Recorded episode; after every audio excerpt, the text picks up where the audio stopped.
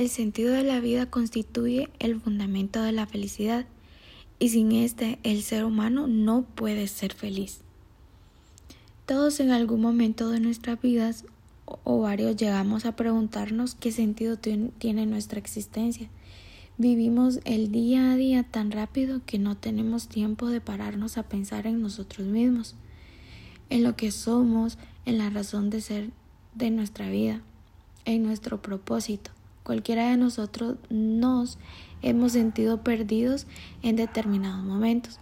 Hemos pensado que hemos cometido un error o nos hemos planteado qué estamos haciendo con nuestras vidas. Esa sensación de vacío no tiene por qué ser algo negativo, sino puede ser un punto de inflexión que nos haga reflexionar sobre todo aquello que queremos realmente y cómo lograrlo.